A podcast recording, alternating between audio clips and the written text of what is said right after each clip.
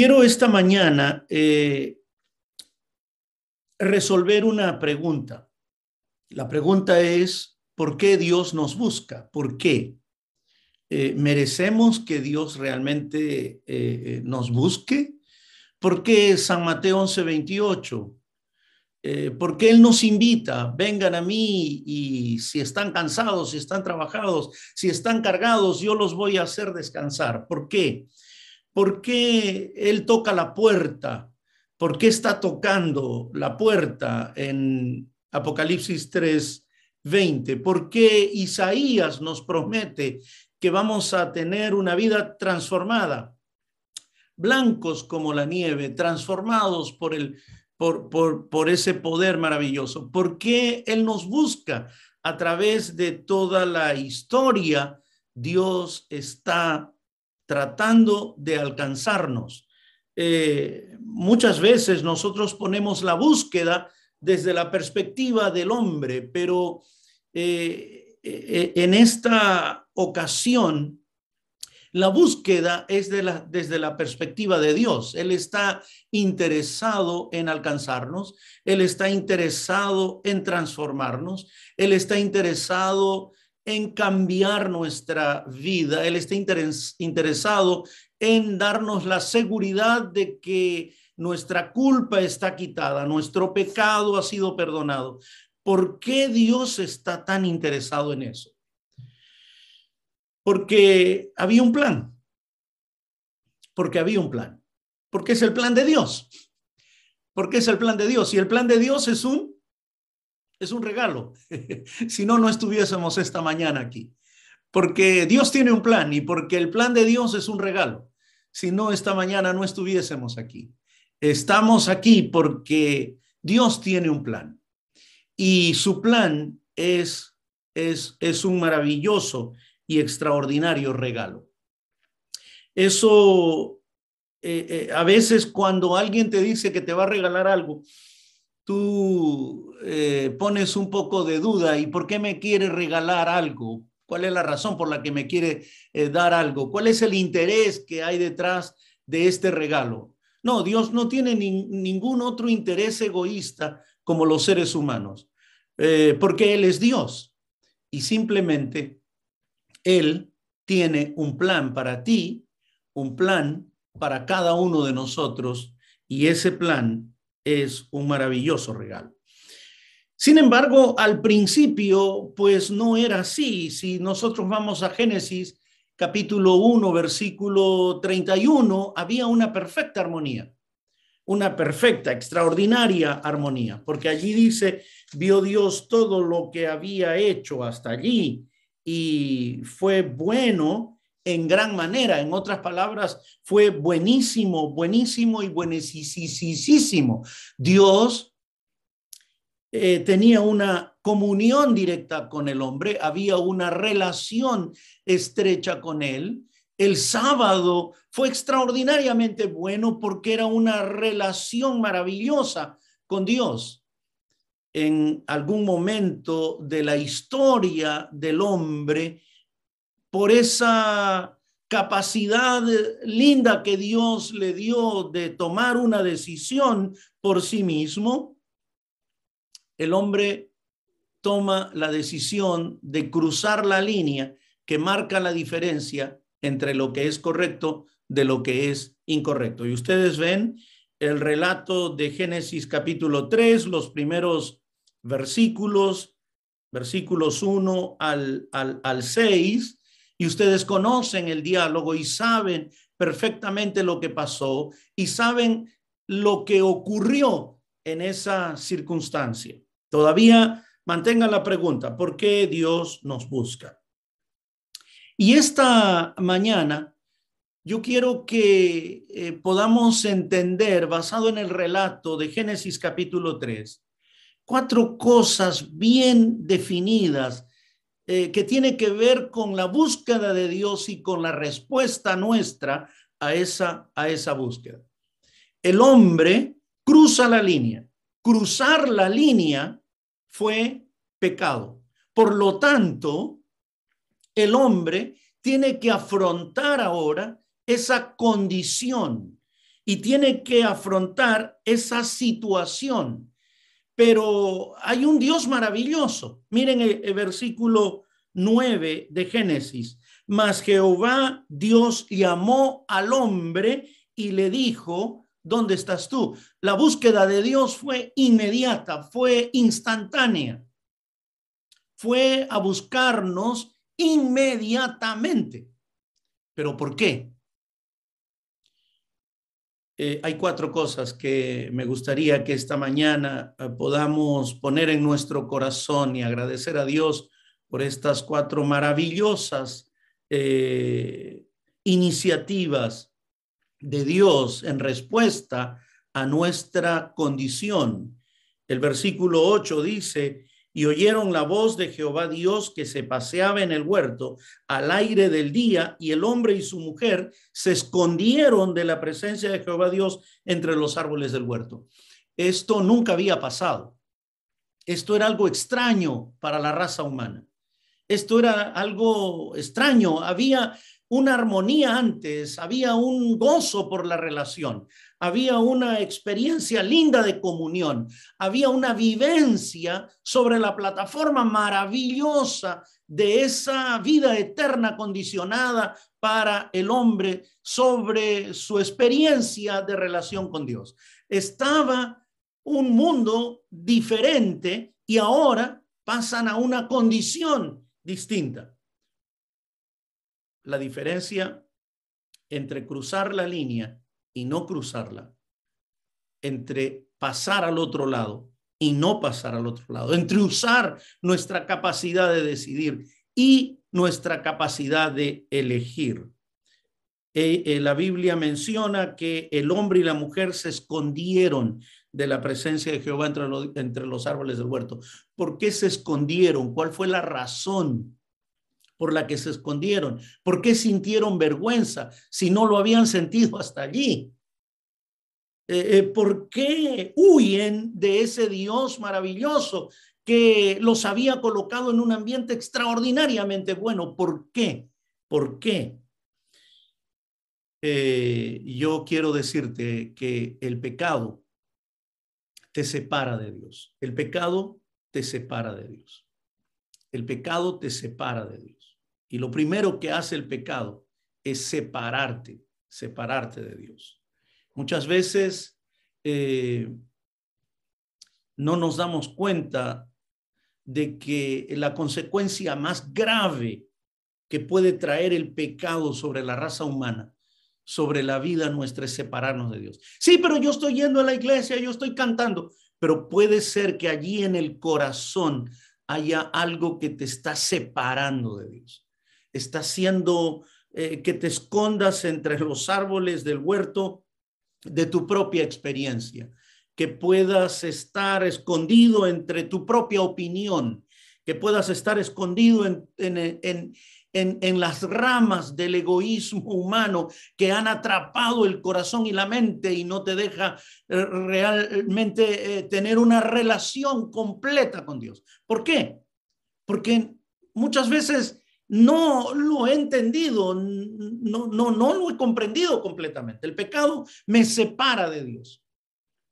Y el pecado realmente nos separa, nos separa de Dios. Ellos se esconden, huyen, eh, se enredan entre los árboles del huerto. Eh, qué ilusión. ¿A dónde podemos huir? ¿A dónde, cuán lejos podemos irnos del amor de Dios? No importa dónde corramos, el amor de Dios nos va a alcanzar, porque Dios es amor y porque Dios tiene para nosotros un plan maravilloso y un regalo extraordinario. Él nos está persiguiendo literalmente para decirte, hijo, yo tengo un regalo para ti, no tengas miedo, no tengas miedo, no te escondas, yo tengo un plan para ti y yo quiero que tú aceptes este plan, pero ahí está esta condición de separación, esta condición del corazón, el pecado me separa de Dios, me separa de Dios, me separa. Fue lo primero que hizo el pecado con, con, con la raza humana. Número dos, El versículo 10 dice, y él respondió, oí tu voz en el huerto y tuve miedo porque estaba desnudo y me escondí. Hasta ahí el hombre no había sentido esta, esta experiencia psicológica, emocional de tener miedo. El miedo no lo, no lo puedes medir, no lo puedes pesar. Eh, es una condición de la mente, una actitud del corazón. Tuve miedo, pero miedo, miedo de qué, miedo por qué. Y me escondí, me escondí, tuve miedo y me escondí. Eh, o quería ir corriendo al encuentro de Dios y abrazarlo, o quería correr en dirección contraria y decir simplemente esta declaración tuve miedo porque estaba desnudo y me escondí. Oí tu voz en el huerto y tuve miedo. El pecado describe la condición de tu corazón, por lo tanto te separa no solo de Dios, también te separa de ti mismo, te aleja de ti, de ti mismo, te, te divide a, contigo mismo. El apóstol Pablo dice, eh, no entiendo porque lo bueno que quiero hacer no hago, más lo malo que no quiero hacer, eso es lo que hago. Entonces, miserable hombre de mí, ¿quién me librará de este cuerpo de muerte? Yo quiero hacer lo bueno, pero, pero no lo hago. Me levanto con una cantidad de promesas para ser mejor que el día anterior, pero cuando estoy caminando soy peor que el día anterior. ¿Por qué? ocurre esa condición en el corazón y cuál es la solución. Acuérdate que Dios está buscándote, acuérdate que Dios está llamando, acuérdate que Él está tocando la puerta, acuérdate que Él está invitándote. Pero tú sigues con tus interrogantes, con tus cuestiones internas, con tus eh, preguntas reales. Yo no entiendo, yo quiero ser bueno, pero no, no puedo, claro. Lo bueno que quiero hacer no hago más, lo malo que no quiero hacer eso es lo que hago. Miserable hombre de mí, ¿quién me va a librar de este cuerpo, de este cuerpo de muerte? El pecado te separa a ti mismo y finalmente te deja en una condición y te inhabilita para saber qué cosa es bueno o qué es mala. Y tienes que andarle preguntando al pastor, a algún líder, y esto es bueno, y esto es malo, hacer esto está bien, hacer aquello está mal, debo hacer esto, porque el pecado ha puesto esa condición en el, en el corazón, nos separa, quedamos divididos con nosotros mismos. Por el pecado quedamos divididos con Dios, pero también quedamos divididos con nosotros mismos. Solamente Cristo es la solución. En tercer lugar, Dios le dice, eh, versículo 11, ¿quién te enseñó que estabas desnudo? ¿Has comido del árbol que yo te mandé no comieses? Y el hombre respondió, la mujer que me diste por compañera me dio del árbol y yo comí. Entonces Dios va con la mujer y ella dice, bueno, eh, la serpiente que tú creaste, ¿qué hace el pecado? Pues el pecado nos separa de las personas que más amamos. Nos separa de las personas que más amamos. Aquí eh, está tipificado el primer pleito matrimonial como consecuencia del pecado. Aquí está eh, la, la, primera rebelión como consecuencia del pecado. Me separa de Dios, estoy dividido conmigo mismo y estoy separado con las personas que yo más amo. Y no entiendo porque si son las personas que más amo, ¿por qué les tengo que hacer daño? ¿Por qué tengo que estar el ser humano contra el ser humano? ¿Por qué la persona contra la persona? ¿Y por qué, mucho más grave todavía, la persona que amamos, por qué tenemos que hacer sentir mal a la persona que amamos? Porque el pecado me separa de las personas que, que, más amo. Yo no lo entendía, pero lo entiendo y digo, Señor, debe haber una solución para esta condición de pecado, porque estoy dividido contigo por el pecado, dividido conmigo mismo por el pecado, dividido con las personas que más amo por el pecado. la naturaleza misma quedó dividida con el hombre y la naturaleza dividida consigo mismo por el pecado. Pero, ¿cuál es la solución que Dios le dio a esta condición humana? ¿Cuál es la solución que Dios le da a esta condición humana? ¿Será que Él tiene un plan? ¿Y será que ese plan será un regalo realmente? Veamos el versículo 15. Muchas veces yo he leído el versículo 15, pero me emocionan dos palabras del versículo 15, dos palabras extraordinarias del versículo 15. Eh, comienza diciendo, y pondré enemistad entre ti y la mujer, entre tu simiente y la simiente suya, esta te herirá en la cabeza y tú le herirás en el calcañar. Una promesa, una promesa extraordinaria, pero una ejecución de ese plan divino que no tiene superación, al cual no podemos superar, no podemos superar, porque Dios es extraordinariamente bueno y lleno de amor. ¿Qué es lo que va a hacer por la raza humana? Comienza a pensar por un momento. ¿Qué es lo que Dios va a hacer por el hombre? El hombre está dividido con Dios, dividido consigo mismo a esta altura, dividido con, con, con, con, la persona que más ama, la mujer que me diste, la serpiente que creaste, dividido con la naturaleza. La naturaleza quedó dividida en sí misma por el pecado. ¿Cuál es la solución? Acuérdate que Dios nos está buscando. Pero ¿cuál es la solución? ¿Cuál es la solución? Génesis 3.15 es la solución. Y está descrita allí en dos palabras lindas y maravillosas. Eh, son las que están al comienzo del versículo una que otra versión lo va a decir de otra manera, pero aquí está la solución de Dios, de un Dios que está buscándote, de un Dios que está tratando de alcanzar tu vida y transformarte, de cambiarte, porque Él está queriendo no solamente un ser humano diferente, sino un mundo diferente. Quiere darle a la humanidad la oportunidad de un reencuentro con Él, de un volver a Él. El versículo 15 comienza diciendo, y pondré, y pondré. La pregunta es, ¿quién puede poner algo por este hombre? Y la respuesta es, solo Dios puede. Solo Dios puede.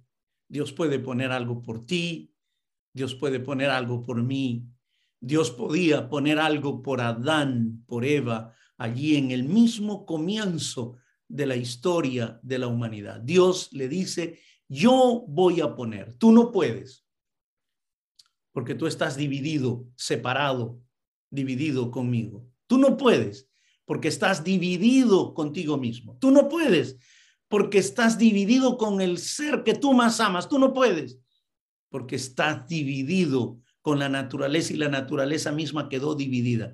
Dios dice, yo sí puedo. El hombre no puede poner nada para restituir esto, pero él dice, yo sí puedo, yo pondré, yo voy a poner. ¿Qué es lo que Dios va a poner? He aquí el Cordero de Dios que quita el pecado del mundo. ¿Qué es lo que Dios va a poner? La salvación en Cristo. ¿Qué es lo que Dios nos va a regalar? Es a Jesús el Cordero de Dios. ¿Qué es lo que Él va a dar por mi vida? ¿Qué es lo que Él ha dado por mi vida? ¿Qué es lo que Él está dispuesto a dar por mí? Esta mañana es el Cordero de Dios que quita el pecado del mundo. Yo no puedo porque lo bueno que quiero hacer no lo hago, más lo malo que quiero hacer. Eso es lo que muchas veces hago. Miserable hombre de mí, ¿quién me librará de este cuerpo de muerte? Sí, y estoy bautizado y voy a la iglesia y estoy sentado en el templo y, y no estoy entendiendo lo que está pasando en mi corazón. Pero, hermano, Cristo puede, Él puede transformar, cambiar, totalmente nuestra experiencia si nos rendimos a Él y si aceptamos el regalo que Él nos está dando. Yo pondré. Tú no puedes poner, pero yo voy a poner. Voy a poner un cordero. Recuerden que al comienzo nomás ellos pusieron hojas de higuera fabricadas por sus propias manos. Esto no es lo que Dios va a poner. Yo voy a poner un cordero maravilloso, extraordinario. Y ahora lo va a graficar, porque si seguimos leyendo, vemos no solamente el enunciado teórico del Evangelio, sino el enunciado práctico del Evangelio. El enunciado teórico, yo voy a poner enemistad entre ti y la mujer, entre tu simiente y la simiente suya, esta te herirá en la cabeza, tú le herirás en el calcañar tal vez, o en el talón tal vez Adán ni siquiera entendió el enunciado teórico del Evangelio.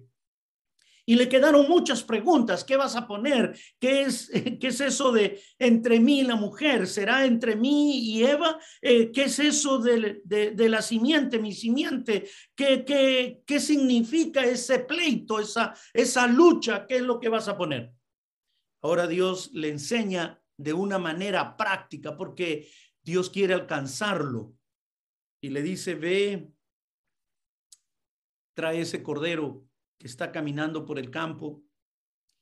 Y, Adán dice, ¿y para qué? Haz un altar, pon una piedra sobre piedra, coloca el cordero inocente sobre el altar y ahora sacrifícalo. Señor, estas manos nunca se mancharon de sangre, sacrifícalo. Y te voy a decir que eso es lo que yo voy a poner por ti voy a poner un cordero.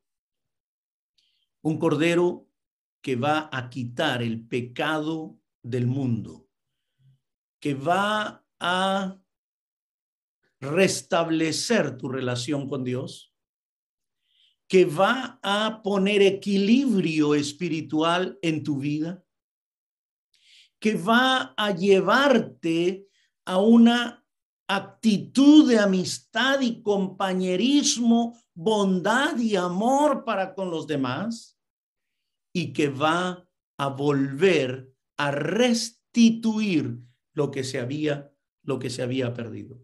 Esta mañana, queridos hermanos, yo quiero agradecerle a Dios por ese maravilloso y extraordinario regalo. Porque si no fuese por él, estaría perdido, estaría realmente perdido. Porque si no fuese por Él, entonces no habría esperanza en el corazón. Porque si no fuese por Él, sería un pobre ser humano, miserable, pobre, ciego, desventurado, desnudo, junto al camino, mendigando la bondad humana cuando en realidad soy el hijo del rey. Si no fuese por ese maravilloso Dios que entregó a su Hijo, que nos mostró un plan, que nos dio la certeza y la seguridad de la salvación, que me dijo que allí hay alguien que va a quitar mi culpa y va a quitar mi pecado, alguien que va a transformar mi vida, no de afuera hacia adentro, no por cuestiones éticas y estéticas, sino de adentro hacia afuera, transformar, cambiar a ser un hombre y una mujer totalmente diferentes en una relación maravillosa con Dios que tiene que ser renovada cada mañana a través de la oración y del estudio de la Biblia. Eso es lo que Dios está dispuesto a poner y por eso nos busca, por eso toca la puerta, por eso es que Él está invitándonos, por eso es que Él nos ofrece lo que nos ofrece, porque Él es un Dios extraordinario que está dispuesto a alcanzarnos sin siquiera rechazar o argumentar nuestra condición humana. ¿Por qué eh, tengo que tener miedo de ir y rendirme al amor de Dios? ¿Por qué esconderme entre los árboles del huerto de mi propia opinión? ¿Por qué estar perdido aún estando dentro de las paredes de la iglesia? Si yo tengo un Dios maravilloso que está tocando las puertas de la iglesia en Apocalipsis 3:20. No es la puerta del corazón de un perdido completo y totalmente, podríamos decir, si hay, con, si hay grados de perdidos, sino Él está tocando la puerta de la iglesia, la puerta de la iglesia. Esa es la figura de Apocalipsis 3:20. Y dice, yo estoy a la puerta, porque es la iglesia de la Odisea. Estoy tocando la puerta. Yo quiero entrar. Déjame entrar. Elimina tus argumentos. Saca tus, tus convicciones.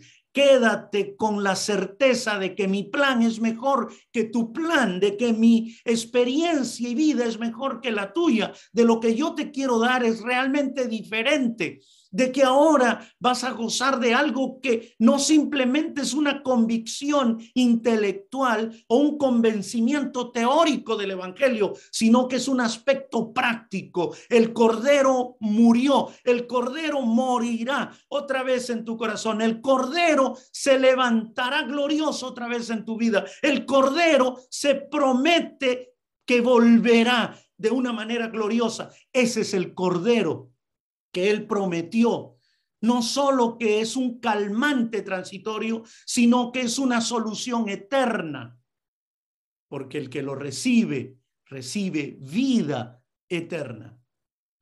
Esa es la vida eterna, San Juan 17.3. Empero esta es la vida eterna, que te conozcan a ti, el único Dios verdadero, y a Jesucristo, a quien has enviado.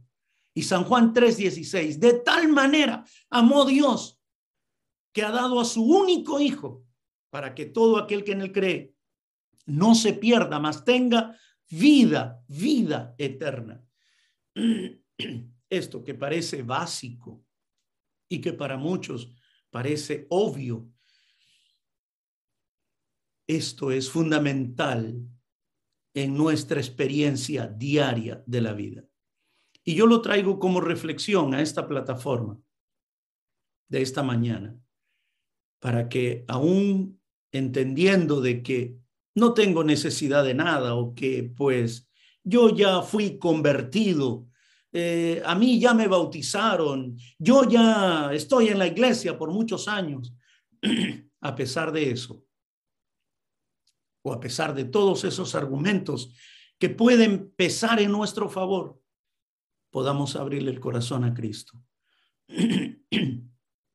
podamos abrir el corazón a ese Dios maravilloso que nos está buscando. Podamos decirle, Señor, ven y coloca armonía, relación contigo, restitúyela otra vez. podamos tener equilibrio emocional, espiritual en nuestra vida y que podamos restablecer aquello que se había que se había perdido, que se había olvidado. Cristo es nuestro Salvador. Él es nuestro Redentor. Él quita la culpa y el pecado. Cristo es en todo y por todos. Él está tocando la puerta de mi corazón. Y esta mañana yo eh, quiero decirles que me quiero dejar alcanzar una vez más por ese amor maravilloso de Jesús. Yo no sé qué es lo que tú quieres hacer. Si ya tienes planes de, de comenzar el día, líder de algún departamento y eh, ir y correr y comenzar a hacer cosas, lo primero que yo quiero invitarte a hacer esta mañana es doblar tus rodillas, rendirte delante de Dios una vez más y decirle, Señor, alcánzame con ese amor. Alcánzame con ese amor maravilloso, con ese plan que es tu regalo. Alcánzame con eso que yo no lo entiendo, pero que está allí y que puede ser un regalo extraordinario para mi vida porque comienza a cambiar mi experiencia. Entonces, divididos con Dios, nunca más porque Cristo me da la seguridad de una relación linda con Él, una relación de amor. Dividido conmigo mismo, pues lo voy a entender y voy a entender que hay, una naturaleza pecaminosa, como dice el apóstol Pablo. Pero voy a pedir que la naturaleza de Jesús, esa experiencia espiritual, que esa vivencia del Cordero en mi vida, me ayude a vencer cada día en el nombre de Jesús. Que pues hay dificultades entre nosotros muchas veces. Familia, hijos, papá, mamá, esposos, compañeros de trabajo. Voy a poner eso en las manos poderosas de Jesús y que Él sea el que pueda restablecer toda relación perdida. Porque es el único que puede poner. Y yo quiero esta mañana invitarte a aceptar ese regalo maravilloso de Dios. Dios te bendiga. Un gran abrazo. Que podamos tener la seguridad de que Dios tiene un plan y que su plan es un regalo. Bendiciones.